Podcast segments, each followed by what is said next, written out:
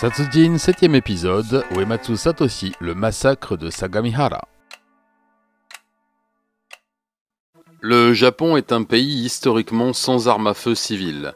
Les lois interdisant le port et la détention d'armes datent du XVIIe siècle et ont été durcies au fil du temps. En 2020, il est totalement interdit pour un civil non dépositaire d'une autorité de posséder une arme à feu ou un sabre. Les quelques chasseurs doivent passer une série d'épreuves et de casse-têtes administratifs tellement dissuasifs que leur nombre est en chute constante. D'autant que je me souvienne, je ne connais qu'une seule armurerie à Tokyo, la petite tout près du zoo d'Ueno, à côté de la station. Il y en a probablement d'autres, mais après 20 ans à sillonner la ville, elles doivent être si discrètes qu'elles se sont dérobées à mes yeux. Contraste étonnant avec mon année en Californie où gros calibre, armes de poing et montagnes de boîtes de cartouches tapissaient les murs du supermarché où je faisais mes courses du soir. Mais le second amendement et la culture des armes ne franchit pas le Pacifique durant l'occupation américaine du Japon. Lorsqu'en 2017 on comptait 40 000 morts par arme à feu aux États-Unis, on n'en comptait que 3 au Japon, tous liés au règlement de compte entre Yakuza et commis avec de vieilles armes soviétiques ou chinoises. Le principe tricentenaire du pas d'armes donc pas de meurtre semble fonctionner. Mais là où le législatif fait des miracles, le sociétal rappelle parfois la dure réalité de la nature humaine et de temps à autre, un massacre sauvage vient tacher de sang la douce société nippone. Même si le massacre d'Akihabara perpétré en 2008 par Kato Tomohiro vit une refonte et un durcissement de la loi sur l'achat et la possession d'armes blanches, tout un chacun peut acheter un ou plusieurs Yanagiba, ces longs couteaux à poisson effilés et tranchants, au supermarché du coin et s'en servir pour lever les filets d'un ton rouge ou pour massacrer ses voisins. L'histoire de Uematsu Satoshi ne doit rien à la législation sur les armes, mais une fois de plus, au terrible manquement du suivi et du soin psychiatrique au Japon. Qu'est-ce qui a pu pousser ce fils de bonne famille aux parents artistes à massacrer 19 personnes à coups de couteau, traumatisant à nouveau un pays qui se croyait durablement à l'abri de tels drames?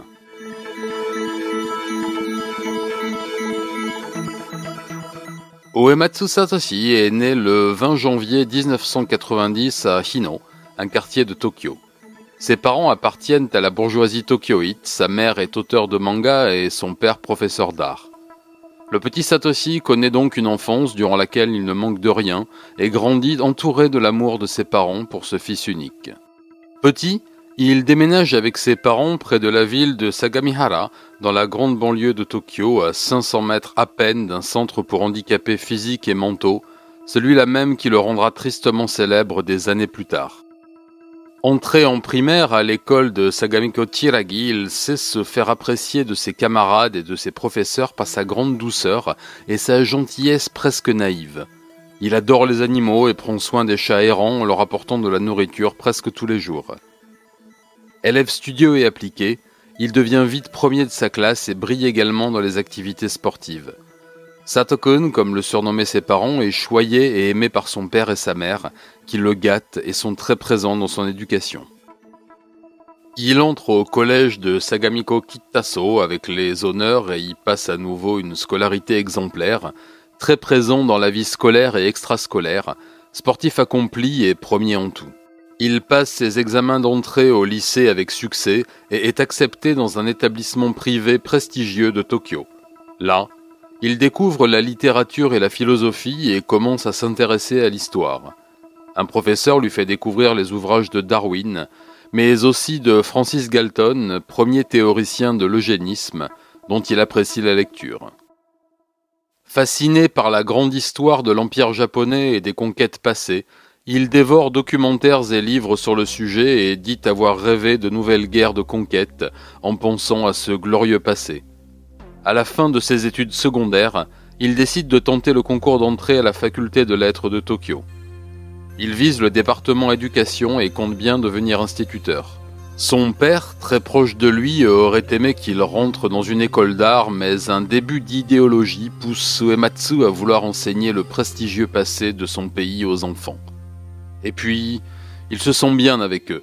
Il a fait quelques stages en école primaire et le contact avec les plus jeunes s'est avéré très facile et enrichissant. Alors malgré les conseils de son père, il va passer et réussir son concours. Cependant, un événement va venir ternir ce parcours sans faute.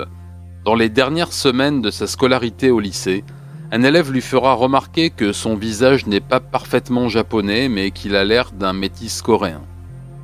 Vexé et très en colère de cette réflexion, il frappera violemment le garçon et lui cassera le nez, ce qui lui vaudra un renvoi et un signalement administratif. Entré à la faculté, il va se concentrer sur ses études et devenir un brillant étudiant qui s'intéresse à tout. Ses camarades l'appréciaient et le qualifieront plus tard de jeune homme avenant et toujours de bonne humeur. C'est à cette époque qu'il découvre les écrits sur les sociétés secrètes. Très vite, il est fasciné par la franc-maçonnerie, découvre le mythe des Illuminati, s'intéresse à l'ufologie et aux écrits sur un soi-disant nouvel ordre mondial. Sa dernière année d'études sera intellectuellement très chaotique pour Uematsu qui se forge sa propre idéologie basée sur tout ce qu'il a ingurgité depuis le lycée.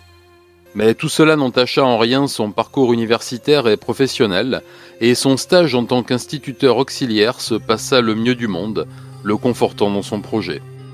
Il décrochera son diplôme haut la main et fera l'admiration de ses parents qui, malgré leur désaccord sur ses dérives idéologiques, l'avait toujours soutenu et financé dans son projet de vie. Mais en septembre 2011, alors qu'il rentrait chez lui en voiture, jeune titulaire du permis de conduire, il aura un grave accident de la circulation et passera plusieurs semaines à l'hôpital. Victime de multiples fractures et d'un traumatisme crânien, il fut sujet à de violents maux de tête et très vite se tournera vers le cannabis pour apaiser ses douleurs. Le Japon est un pays extrêmement répressif avec les drogues et les consommateurs de cannabis très peu nombreux. La consommation de rue telle qu'on la rencontre en Europe et aux USA est quasi inexistante au Japon et l'utilisation de stupéfiants est réservée au milieu artistique, intellectuel mais aussi mafieux.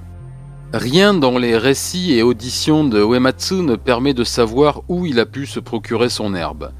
Mais certaines théories de journalistes ayant enquêté sur cette affaire pensent que c'est par le biais de sa mère ou d'amis de sa mère, artiste, qu'il aurait commencé sa consommation. Pour ma part, n'ayant rien trouvé de probant pour corroborer cette théorie, je pense qu'il a dû passer par le marché mafieux et s'y faire des contacts, voire des amis. Je m'explique.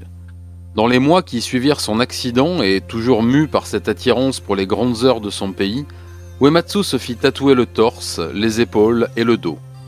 En étudiant les motifs traditionnels qu'il a choisis, on peut y retrouver des symboles codifiés et utilisés par les clans Yakuza. Travail effectué par des tatoueurs spécialisés, souvent en rapport avec les mafias locales. Je ne pense pas qu'Uematsu ait eu une implication dans l'un de ces clans, mais qu'il ait pu se rapprocher de certains membres pour se procurer de la marijuana, Partager ces idées nationalistes très répandues chez les Yakuza et s'y faire tatouer me semble tout à fait plausible. Dépendant et diminué, mais surtout tatoué, chose interdite dans le corps enseignant japonais, il comprendra vite qu'il allait falloir faire une croix sur sa carrière d'instituteur. Il va trouver quelques petits boulots, installateur de distributeurs automatiques, puis chauffeur-livreur, et finalement, le 1er janvier 2012 décrocher un poste au centre de soins pour handicapés Tsukui Yamayori-en, à deux pas de sa maison. Soucieux de lui laisser vivre sa vie et pourquoi pas de s'épanouir dans ce nouveau travail, se marier, fonder une famille, ses parents lui laissèrent la maison familiale et déménagèrent à Tokyo, plus près de leurs activités. Dans un premier temps, il se plaira dans son nouveau travail. Affecté auprès des handicapés mentaux légers, il dira même d'eux qu'il les trouvait mignons comme des enfants. Mais cet enthousiasme sera de courte durée. Intensifiant sa consommation de cannabis, mais aussi de nouvelles drogues qu'il découvrait auprès de ses amis de la pègre locale, Uematsu commença à avoir des comportements déplacés au travail, se montrant agressif auprès de ses collègues et des patients il reçut un premier avertissement de sa direction. Conscient qu'il n'allait pas garder son emploi très longtemps, il demanda au tatoueur qui avait travaillé sur lui s'il pouvait le prendre comme apprenti, ce qu'il accepta voyant les capacités graphiques intéressantes d'Uematsu. En parallèle, il fréquentait de plus en plus ceux qui lui fournissaient ces substances et, début 2015, rencontra un jeune Yakuza très actif dans les milieux d'extrême droite qui lui présenta son groupe et l'invita à des réunions et des meetings.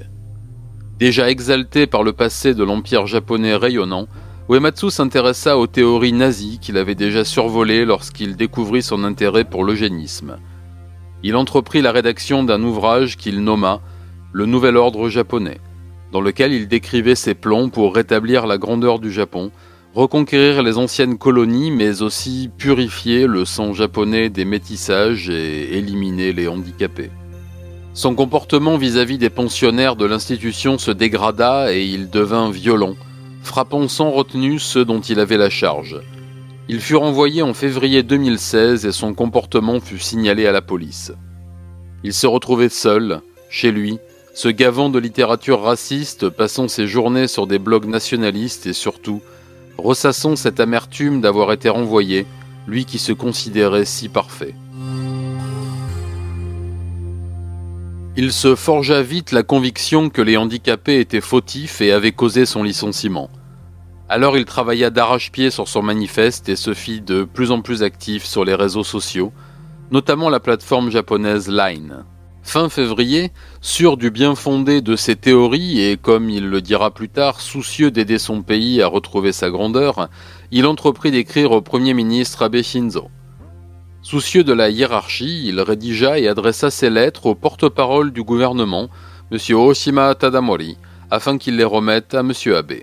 Ayant trouvé son adresse personnelle, il se rendit avec sa première missive au domicile de M. Oshima, mais fut vite stoppé et éjecté par les gardes. Il se résigna donc à la remettre à l'un des plantons qui faisait la sécurité devant le Parlement. Voici ce que disait cette lettre. Monsieur le porte-parole Oshima, merci beaucoup de prendre sur votre temps pour lire ma lettre.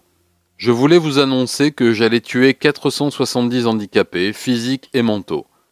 Je comprends parfaitement que vous puissiez être choqué en lisant cela. Laissez-moi vous expliquer. Outre la fatigue des personnels soignants et les frais engendrés, ces gens sont un frein à l'essor du Japon.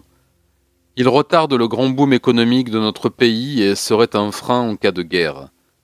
Les handicapés vivent comme des animaux, pas comme des humains.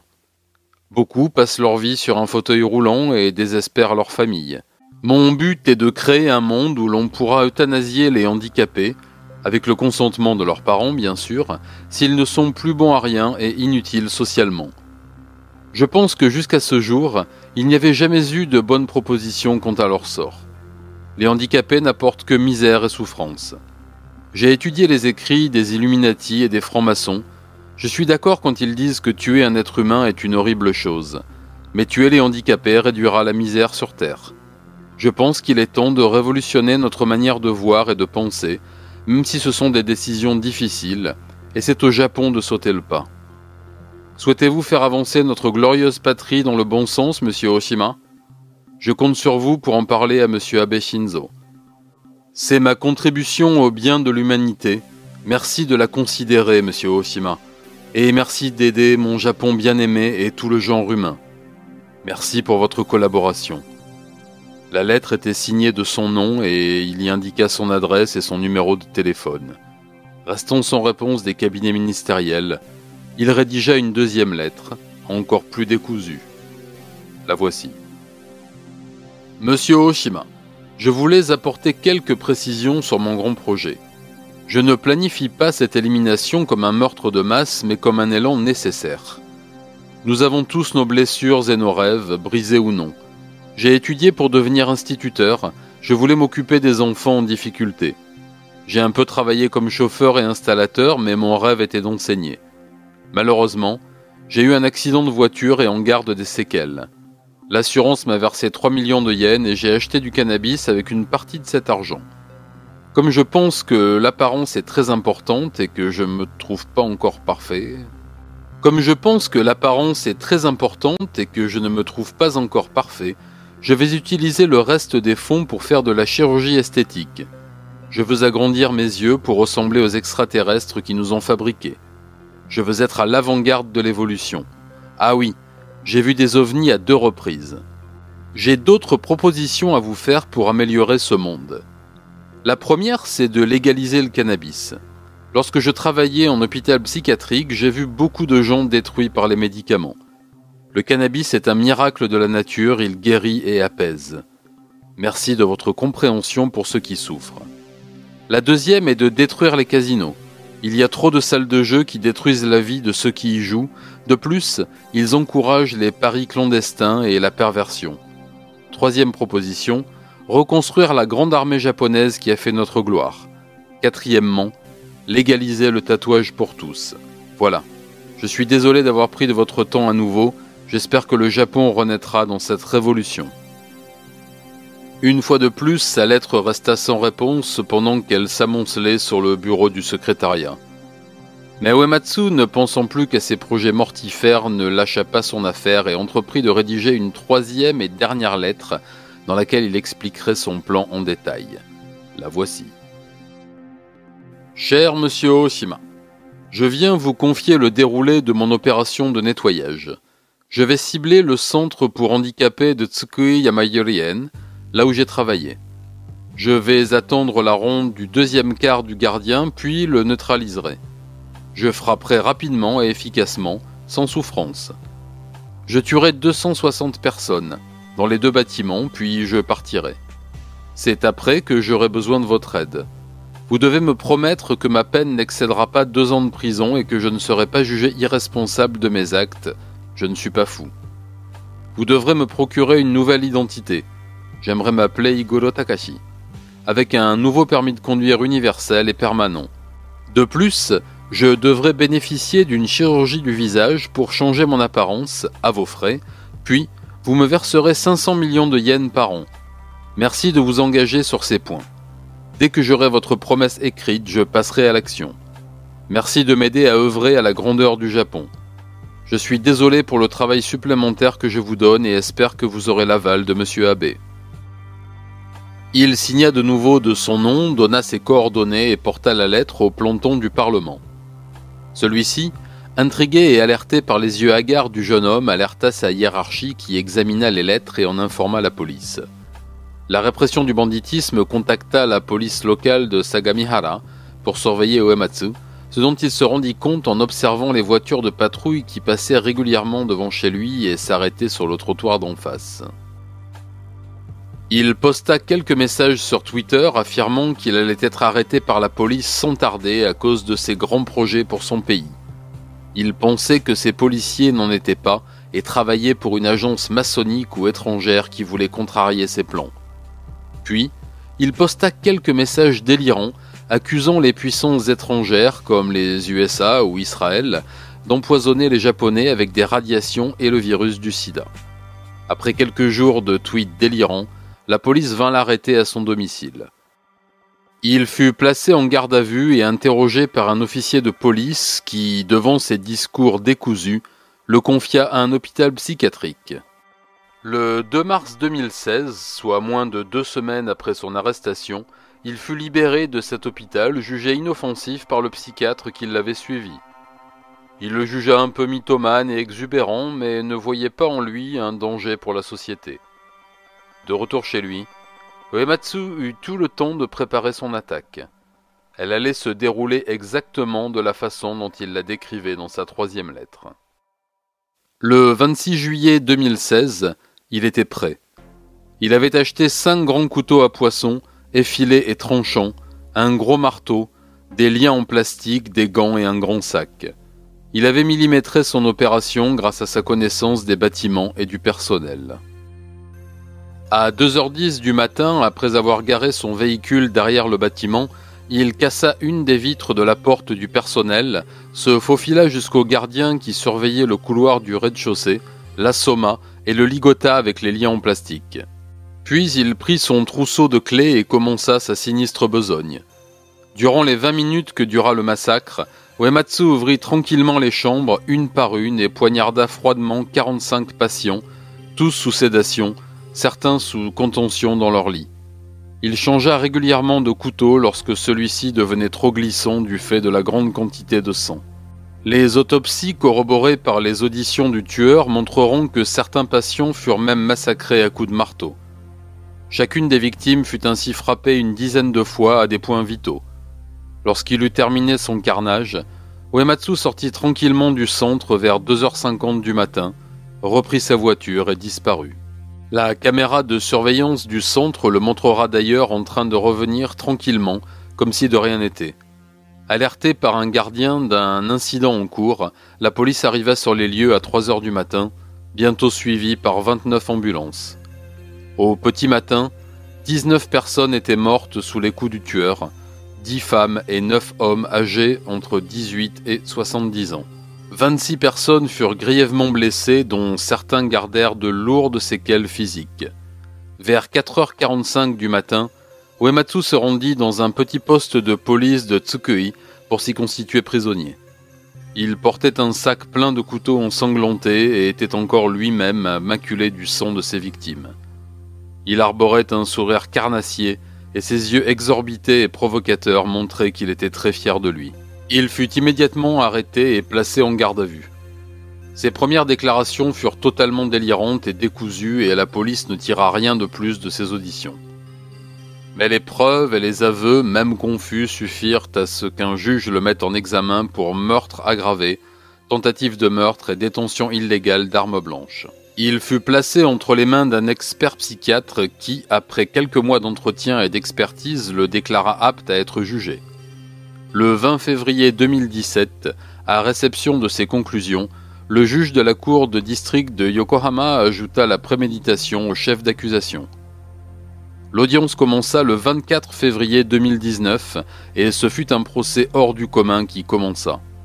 Tout d'abord à cause de la personnalité du prévenu, arrogant, terriblement froid et faussement pragmatique quant à ses crimes, prétendant toujours avoir rendu service à la société et à l'humanité en tuant ces personnes. Mais surtout hors du commun grâce aux témoignages des parents de victimes, bouleversés et interrogatifs, cherchant des réponses et des raisons à un tel acte là où il n'y en avait sans doute aucune. L'avocat de Uematsu tenta de plaider l'abolition du jugement au moment du massacre, dû à une prise massive de cannabis, mais ses arguments furent jugés irrecevables par les psychiatres et l'expert en toxicologie du ministère public. Le 23 décembre 2019, Uematsu cessa de clamer son innocence et, aux grandes dames de son avocat, admit et reconnut tout ce qu'il avait fait, prétextant une grande fatigue à avoir se justifier de tout. Il déclara je ne ferai pas appel, quelle que soit ma sentence. Oui, j'ai fait tout ça. J'ai dit absolument tout ce que je savais et je suis las de me répéter. S'engager dans un appel et encore un autre serait une perte de temps pour vous et pour moi. Finissons-en. À chaque sortie de tribunal, durant son transfert vers la prison, Uematsu faisait son show, toisant les journalistes, rigolant et arborant ce rictus carnassier qui terrorisa ses victimes et leurs familles. Durant son procès, un journaliste du Kanazawa Shimbun put l'interroger et l'assassin eut des propos plutôt troublants qui ne servirent pas sa cause à un moment où son avocat se battait pour qu'il échappe à la peine de mort.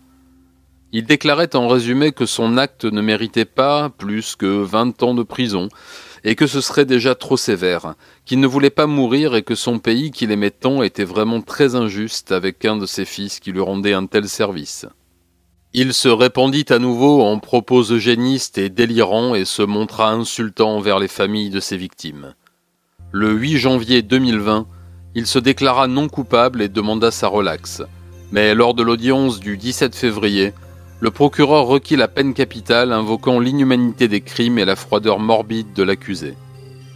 Le 16 mars 2020, Uematsu fut condamné à mort par le tribunal de district de Yokohama.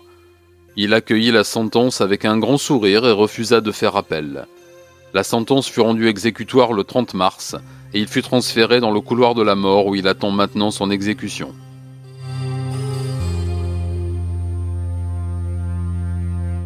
Si son père resta discret lors du procès, la mère de Uematsu prit souvent la parole et écrivit même un livre sur l'affaire et ses responsabilités dans les actes de son fils. Cet ouvrage, appelé Ouvrir la boîte de Pandore, revient sur son activité de mangaka d'horreur et l'influence qu'aurait pu avoir son travail sur le mental de son fils lorsqu'il était petit. En effet, Uematsu Mari publia beaucoup de titres horrifiques dans les années 90 et 2000, dont certains, très violents, auraient pu choquer le jeune Satoshi s'il était tombé dessus. C'est à nouveau la responsabilité du milieu familial qui fut remise en question, et la voix de l'influence néfaste de tel ou tel média fut encore un élément de réponse facile et illusoire, là où il y aurait tellement eu à dire sur le rôle parental. Fils unique et enfant roi, Uematsu se vit accorder tout ce qu'il a toujours voulu durant son enfance et même après, ne connaissant jamais la frustration d'un refus. Adulé par sa mère, qui redoubla d'attention après son accident et qui ne remarqua pas ce changement d'attitude, Satoshi n'eut jamais de contradicteur, ni même d'éléments extérieurs pouvant l'amener à travailler sur lui-même. La réponse officielle ne fut pas plus efficace. Comme d'habitude, suite à cet incident, le ministère de la Santé nomma une commission de réflexion pour une éventuelle refonte de la psychiatrie et du suivi des malades. Un grand nombre d'éditorialistes qui avaient osé nommer cette tuerie crime de haine tentèrent d'entamer une réflexion sur le rapport que les Japonais entretenaient avec le handicap et principalement avec les handicapés mentaux, enfermés et cachés, comme pour ne plus les voir et oublier leur existence. Enfin, le gouverneur de la préfecture de Kanagawa, Koruawa Yuji, annonça que le centre de soins serait rénové et sa sécurité augmentée, au cas où la foudre frappe deux fois au même endroit.